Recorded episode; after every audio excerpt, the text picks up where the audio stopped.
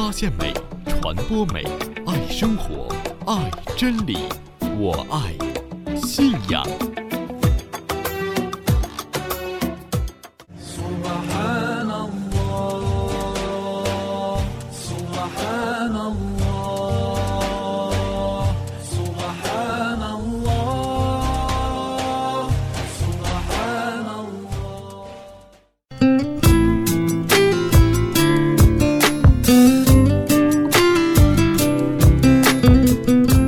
拉马阿雷库，愿安拉将平安降于你们。亲爱的听众朋友，您好，这里是我爱信仰，我是法蒂玛，很高兴在这样一个极尽尊贵的斋月里，我们在斋戒当中彼此遥相鼓励，互相祝福，一起来感受拉玛丹带给我们特有的历练和成长。阿拉在每一年用一整月的时间来考验我们。斋戒是一种考验，也是一种训练。这个考验呢，让我们练习服从，增加我们抗拒罪恶的能力，使我们的信仰更加的坚定。斋月使整个环境充满了前进与美德，我们尽量的避免犯罪。谁有了困难，和他同样斋戒的兄弟姐妹就会主动来帮助。每个人心中油然而生的一种行善的欲望，营造出一种良善。而前进的氛围，就好像农作物开始丰收的季节，斋戒正是一年当中德行与善举丰盛的时刻。好了，一起来跟法蒂玛了解一下今天节目的内容。第一个板块读经随想，是来自于努尔西对于《古兰经》第二章一百八十五节经文的读后随想：为什么而斋戒？第二个板块是信仰之美，信仰之美呢是由北美新月平台推送的，来自于苏带给我们的斋月。我在硅谷。第三个板块我们分享到的是来自于德国的穆斯林说唱组合 Co Two 为我们带来的 Lord of Ramadan，斋月的主。好了，法蒂玛在这里代表节目编辑海曼，感谢您对我爱信仰的支持和关注。今天的节目，我们一起来慢慢的品味吧。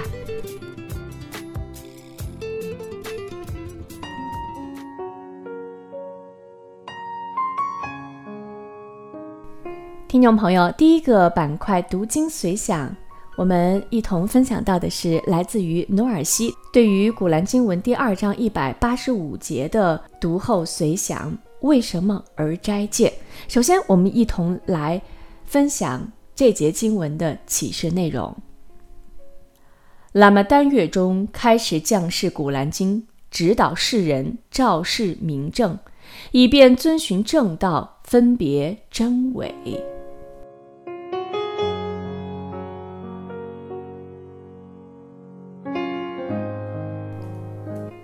真主曾在斋月里开始启示《古兰经》，信士们应当在这个月模仿天使，放弃吃喝，放弃私欲，努力提升自己的精神层级。斋月里，信士们应诵读或聆听《古兰经》，如同《古兰经》被第一次启示一样。斋月里封斋是穆斯林重要的公休。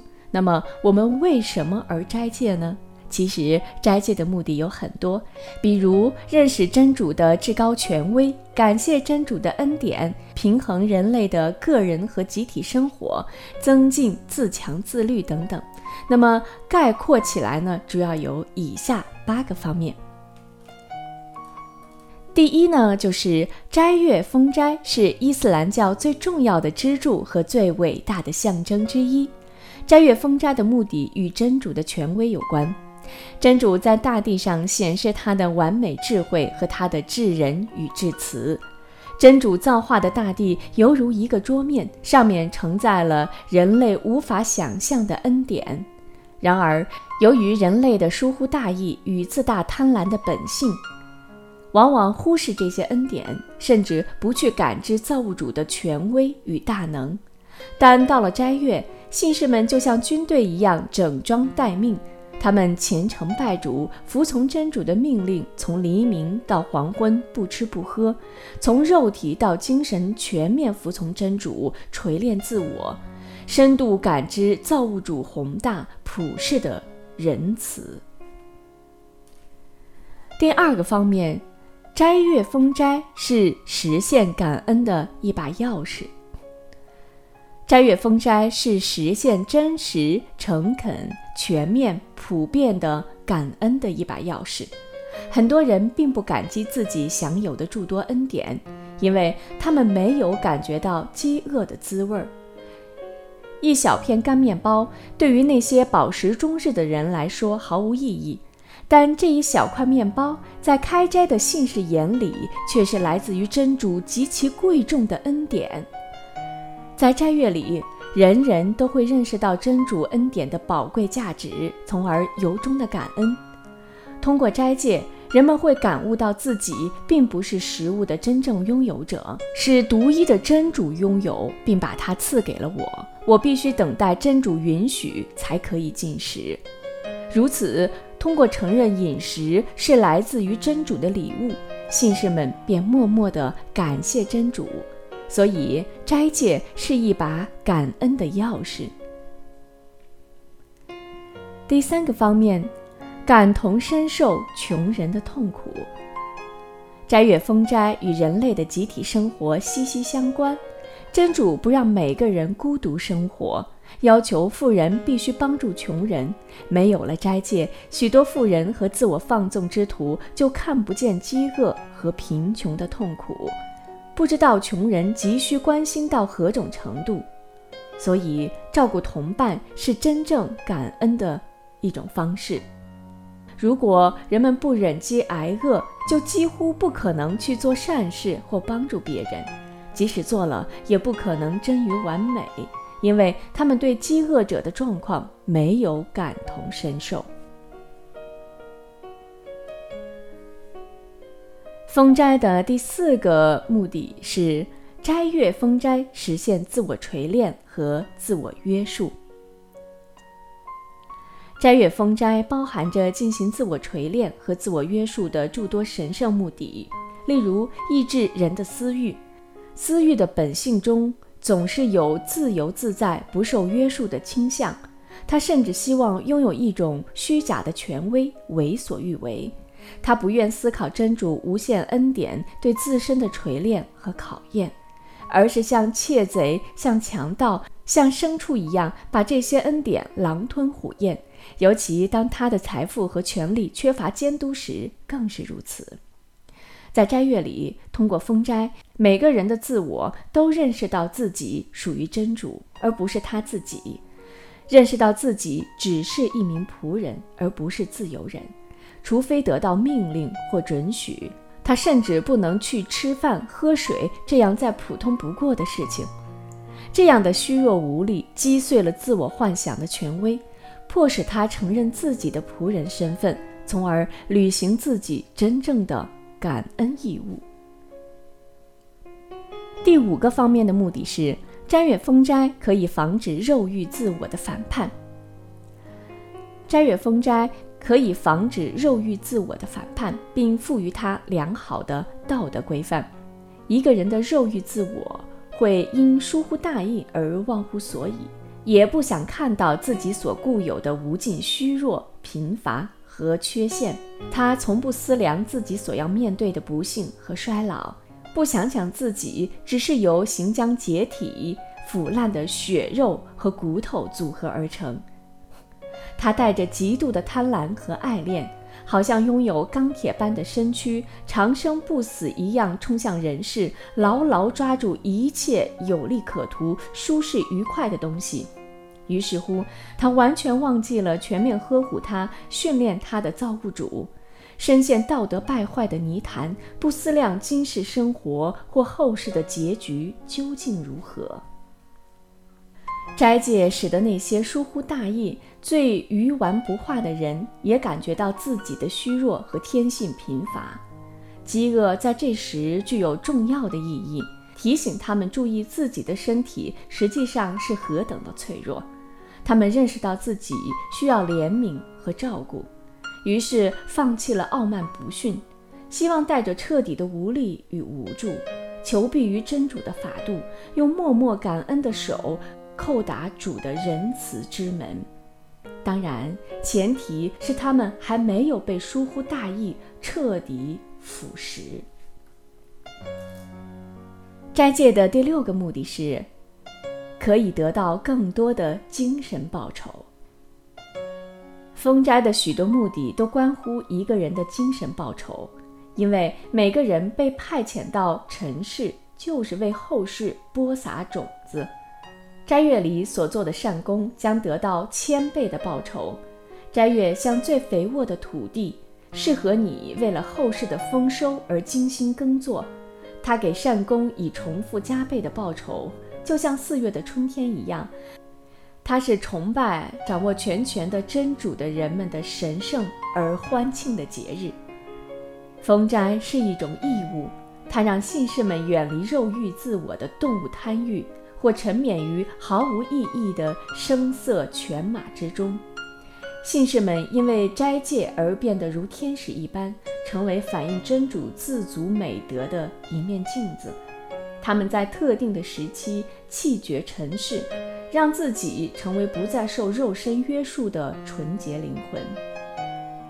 一个斋月可以使信士获得八十年的报酬，因为《古兰经》说：“高贵之夜胜过其他夜晚的八十年。”一个君王可以规定几个节日来纪念自己的登基等特殊时刻，并在这些日子里授予其忠实的臣民一些特殊荣誉。永恒的、庄严的主在斋月里向人们启示了尊贵的《古兰经》，作为其今世生活的指导。因此，有智慧的人必然明白，斋月是一个神圣的节日。在这个节日，真主的权威释放出无限的恩典，所有的精神存在都集合了起来。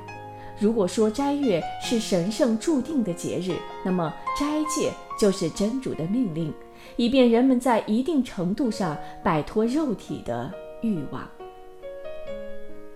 斋戒还能使人放弃生理器官或肢体的犯罪，而将其用于各自特定的拜主行动上来。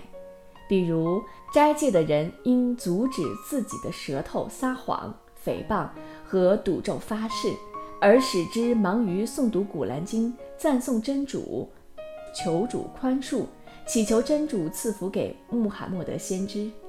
他们防止自己的眼睛和耳朵去听、去看那些非法的事物。他们关注具有精神教训或道德警告意义的事项，聆听古兰经和真理之音。当他们的肠胃像大工厂一样停止运作，他们的其他肢体就会容易跟上肠胃的步骤。斋戒的第七个目的是，它可以使人在生理和精神两方面处于受节制的状态。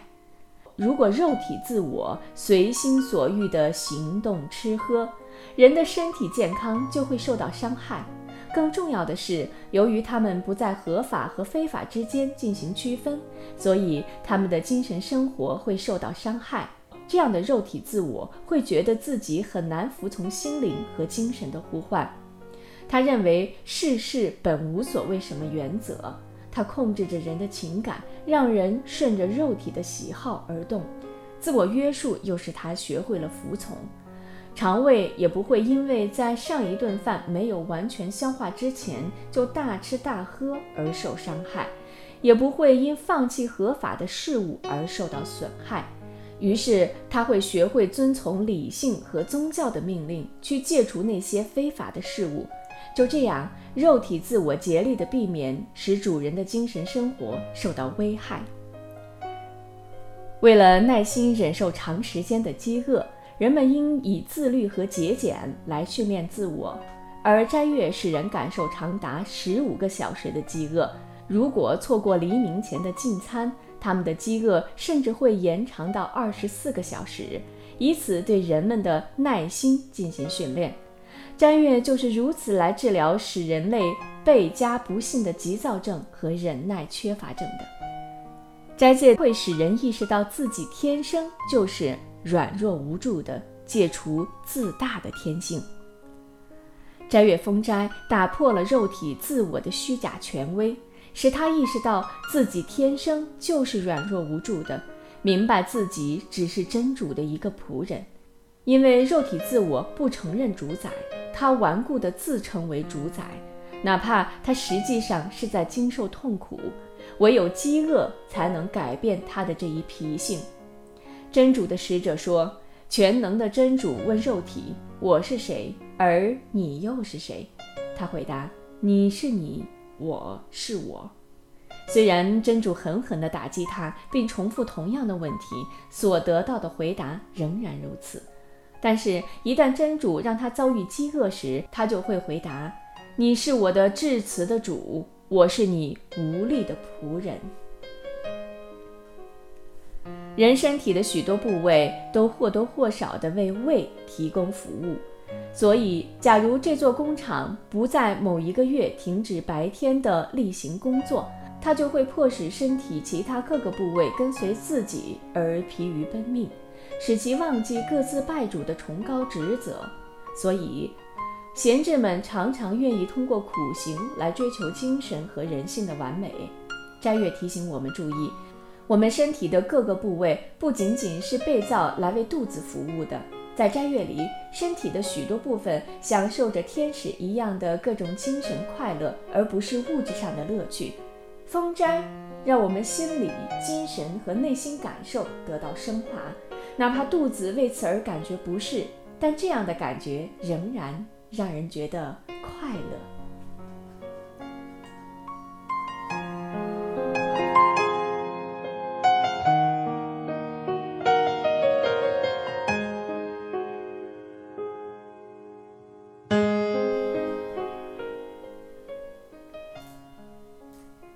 刚才我们听到的读经随想是来自于努尔西带给我们的《为什么而斋戒》。这次的读经随想当中呢，阐述了斋戒的目的。呃，相信把斋戒只停留在不吃不喝，可能通过今天的读经随想，会有肉体和精神方面的更多丰富的对于斋戒的进一步的认识和体会了。医生啦，祝愿我们亲爱的听众朋友在这样一个斋月当中能够完美你的斋戒。我们一起在这个斋月当中互相鼓励。让我们的斋戒不仅在肉体上历练，我们在精神上也能够得到更多的丰富的成长和升华。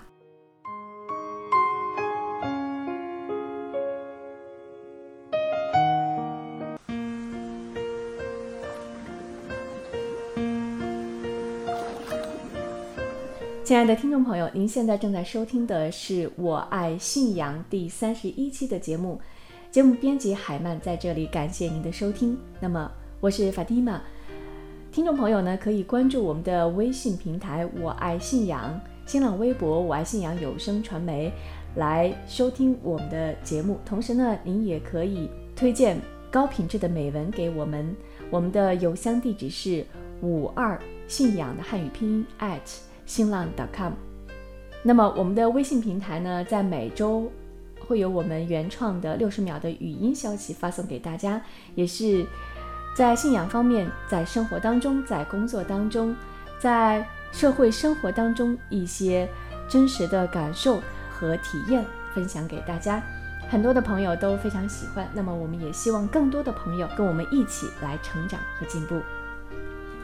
好，接下来的这个板块呢，就是信仰之美。今天的信仰之美呢，是由。北美新月平台推送的来自于苏带给我们的斋月，我在硅谷。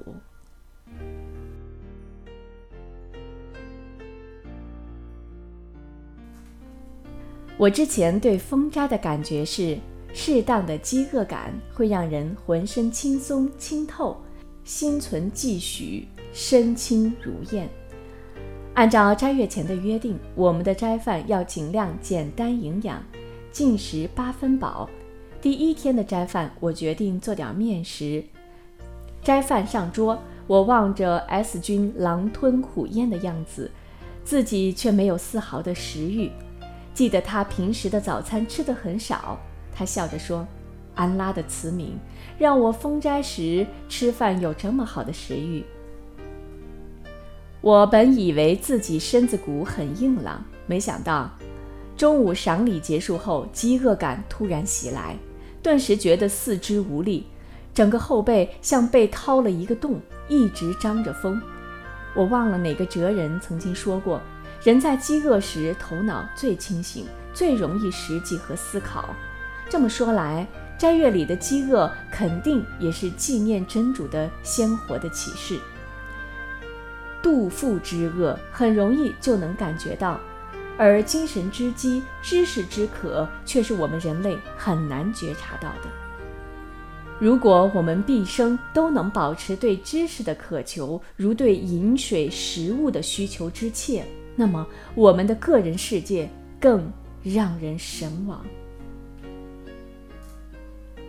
说到这里，又自行惭愧起来。我非常向往自己能够在清真寺的距离中明白以玛目领拜的经文。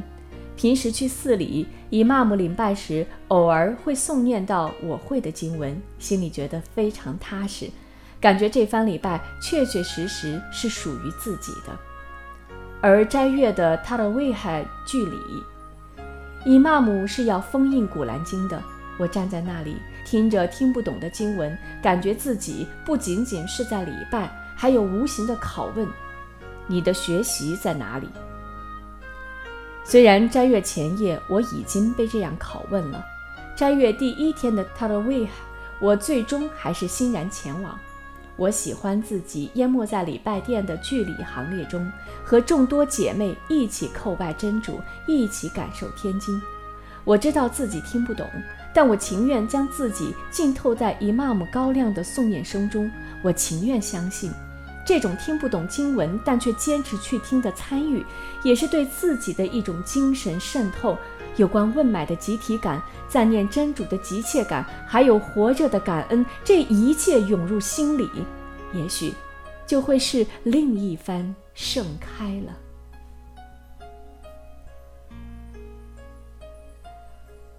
第二天一觉醒来，已经是晨礼入拜的时间了。不记得何时有过清斋的经历了，好在并不那么难挨。下午，几个兄弟邀请我们去十分钟车程外的波黑清真寺开斋。之所以称波黑清真寺，主要因为这个小寺里以波黑穆斯林居多。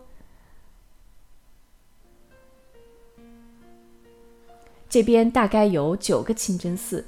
分布相对比较分散，而最大的清真寺 MCA 以印巴穆斯林居多。这种相对明显的地域性并不具有排他性，无论你是哪里的穆斯林，清真寺永远是欢迎你的地方。而地域性只是人们更私人化的求同习惯所致。由于我经常被认为是马来西亚穆斯林。所以每次寺里的姐妹热情地问我时，我总是很乐意告诉她们自己是一个中国穆斯林。很多人对于中国穆斯林的了解少之又少。我曾走路的时候，身边停下来一辆车，车里的人热情地问候我。当得知我是中国穆斯林时，喜笑颜开，马上了。当我进一步解释中国还有上千万穆斯林时，他们激动地说：“哈姆杜林俩，感赞安拉。”安拉的大地上到处都有穆斯林。这次来波黑清真寺，也是因为寺小，人们彼此相对熟悉，我很容易被认出来是新来的。一起排队候餐的阿姨六十岁了，来自欧洲，住在离寺不远的地方，热情地和我聊着天儿。她脸上的笑容如远远飘来的云朵，轻盈而滋润。我猛地被这笑容吸引住了。再看看身边的姐妹们。无论是牵着孩子的手，还是笑着的眼睛，一瞥一动都充满着灵光。真诚是沟通最珍贵的底色。我的脑海里突然浮想联翩，感觉身边的姐妹们变成了一株株植物，安静而含蓄，没有丝毫的威胁感。阳光毫不掩饰地洒在花园里的角角落落，窸窸窣窣的流水声不时打断枝头上的丰盈。此刻。我已分不清自己是站在花园边的游客，还是花园里的一株。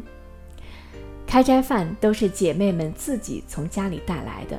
这种分享式的斋饭里充满了浓浓家的味道。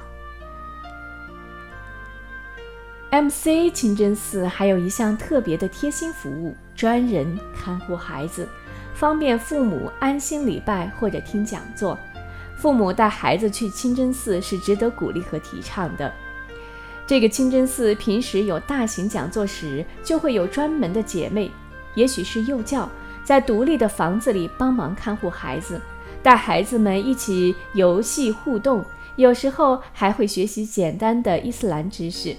斋月期间，此项服务对象分为两个年龄段：五岁以下的小孩在 baby sitting 照顾婴孩的服务室提供小龄儿童的照顾；五岁以上的孩子比较活泼爱玩，有了一定的自主性，被安排在 I love Islam 我爱伊斯兰服务室里。小伙伴们可以一起玩游戏、画画，难得有这么贴心、实际的帮助，为塔勒威海剧里的父母解决了一大难题。宵礼前将孩子送去对应的活动室，到塔勒威海拜结束后必须去领孩子。领孩子的时候采用的是刷卡登记的管理方式，将小孩的姓名和家长联系电话用标签贴在孩子衣服上。万一有孩子出现大哭不止或者其他意外状况时，可以在剧里间歇时广播通知家长。沉浸在游戏当中的孩子们全然不知前来接他们的妈妈。成长在这种环境中的孩子，真主的引导，他们肯定会爱上清真寺，爱上伊斯兰。我们也潜心地为清真寺提供服务的志愿者们祈祷，求主怜悯志愿者，喜悦他们的善功。在人群拥挤中，我们离开了清真寺。斋月里的清真寺晚上悬灯结彩，礼拜结束后，大家敞开胸怀，互相问候，互相拥抱，亲如一家人。孩子们在人群缝隙中窜来窜去，在大殿里相互追逐，好不热闹。感赞真主。每一个离乡的穆斯林，清真寺就是最温暖、最喜欢、最亲近的地方。但愿所有异乡的斋戒者都能够拥有这份慈悯，能够找到一条通向家的路。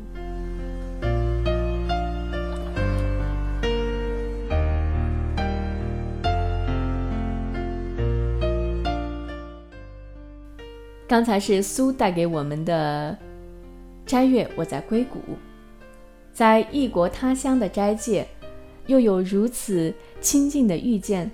清真寺对于孩子们的这项服务，也解决了父母离他的威海拜的这种后顾之忧。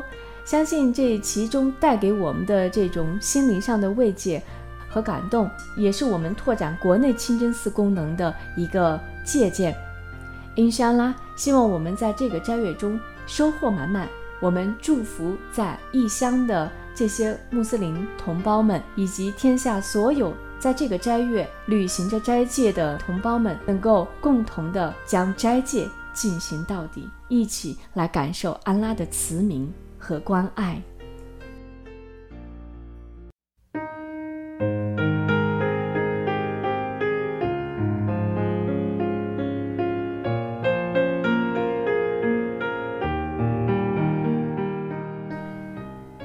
听众朋友您好，这里您正在收听到的是我爱信仰节目。今天的最后一个板块文艺小站，在文艺小站当中，以往听到的歌曲呢，都是英文或者是阿拉伯语的。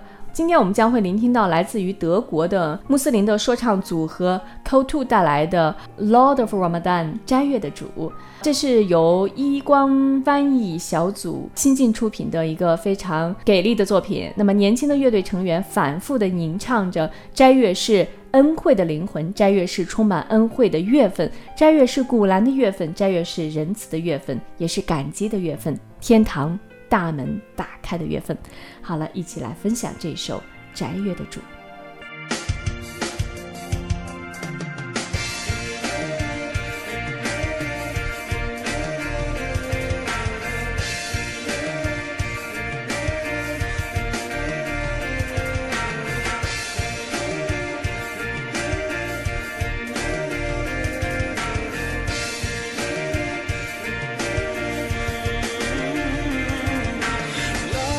Ramadan.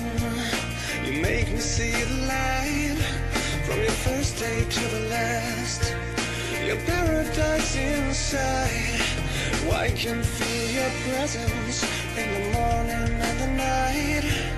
You feed me with that food just with your words so true and right. Ramadan, روح الرحمن رمضان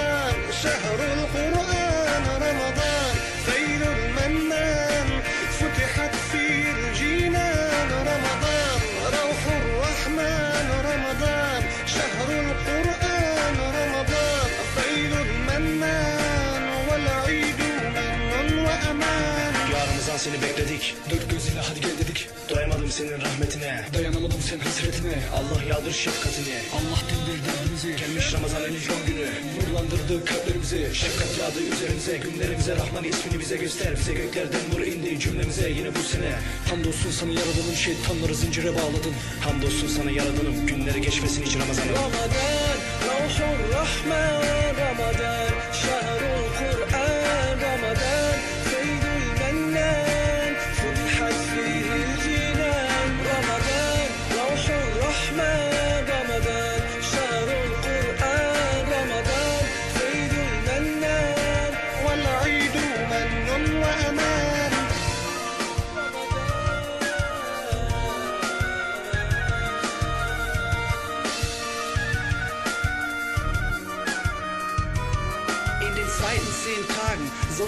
bereuen. Du fühlst dich danach besser und Gott wird sich sehr freuen. Die Früchte Ramadans sind mir unergründet. Sie sind wie ein Fluss, der nirgendwo mündet. So wende dich dem Schöpfer zu und zeig ihm deine Reue. Leb in seinen Namen in ewiger Treue. Bereue deine Sünden, Gott hat dir verziehen. إنك أنت تواب رحيم رمضان روح الرحمن رمضان شهر القرآن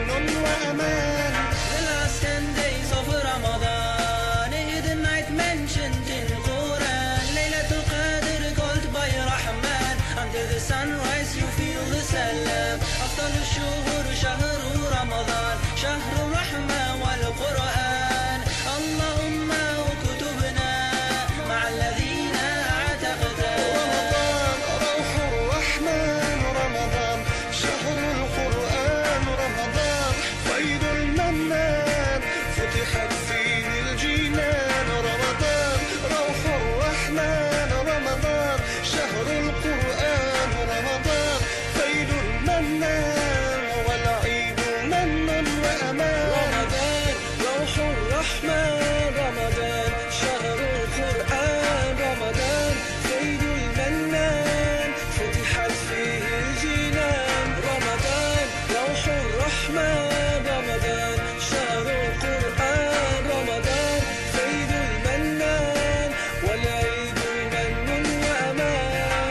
来自于德国的说唱组合 c o t o 带来的《斋月的主》，让我们耳目一新。好了，听众朋友，那么今天的第三十一期的《我爱信仰》到这里就要跟您说再见了。